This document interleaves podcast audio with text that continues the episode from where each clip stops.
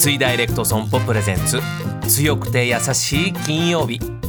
この番組はネット型自動車保険の三井ダイレクト損保の提供でお送りします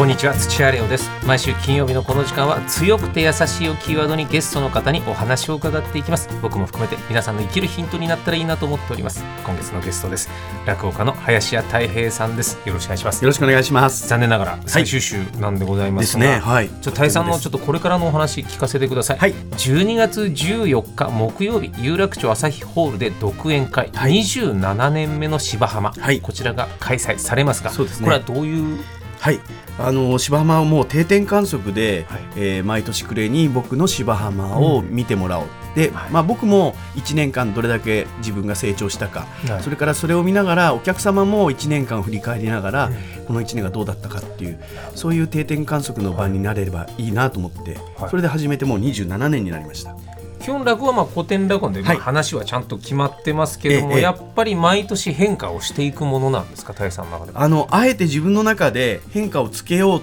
とは思っていません。はあ、でもその1年間の過ごし方とか、あとはその夫婦の、えー立ち位置であるとかそれからまた自分が1年年を取って、ものの見え方が変わってくるので、はい。それをこう加味してくると自然と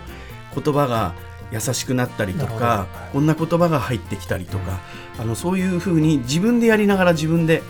こうびっくりもしたりあこうなったんだこの夫婦って思いながらはい。あえてこう変えていこうっていう思いではなくて。なく。いや芝浜はまあ鶴子さんもですね、はい。こういろいろ女性目線での芝浜とかやられてたまあいろんな方がいろんな角度でやっぱ芝浜を大事にされてるじゃないですか。はい。芝浜ってのはどういう存在ですかね、さん。にとって。やっぱりこう一人で生きられない人間はやっぱり一人では生きられないんですよね。で誰かに支えられながらそして支えられてると思っている自分がまた誰かを支えている、うんうん。でそういうものをすごくこの、まあ、夫婦のえー情愛であったりはするんですけどその夫婦よりもはい。もっと大きなところの支え支えられるっていうところにこう芝浜っていう話はい。があるんじゃないかなと思っています。僕もアカペラをやっているので、はい。落語は究極のアカペラだと思っていて、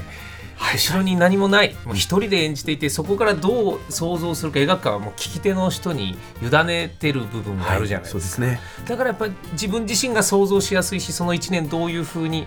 過ごしてきたかも落語と向き合うことで自分自身を振り返れますね、これはい、そう思います。そう思ってやっています。林家たい平独演会27年目の芝浜12月14日木曜日19時開演です会場は有楽町朝日ホール料金は3700円ですお問い合わせは夢空間までどうぞということでいやーあっという間のお時間で本当でしたね。楽しかったです。ありがとうございましはい、ありた、がとうございます。改めてちょっと最後にまあ現時点ではいの落語家としてのっていうことでもちろん構わないんですけど落語家になって自分が強くなったな優しくなったなっていう部分をちょっと一つずつ聞かせていただけると嬉しいんですがそうですね。やっぱりまだあのまだ残っていますけれども、こう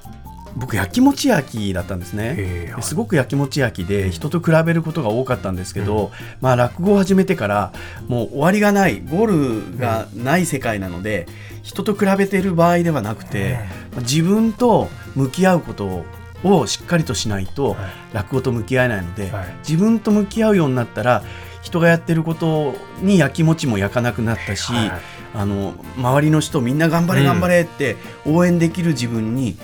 慣れてきたかなと思っています。そこにたどり着くかもしれないですね、はい。優しさという部分はどうですか？優しくなった部分、あの自分が感動して常に感動していないと人にやっぱり感動を伝える仕事なので、感動が伝わらないですね。で高校のその僕が美術の大学に行ったらどうだって言われたその高校の先生から卒業の時に言われたのは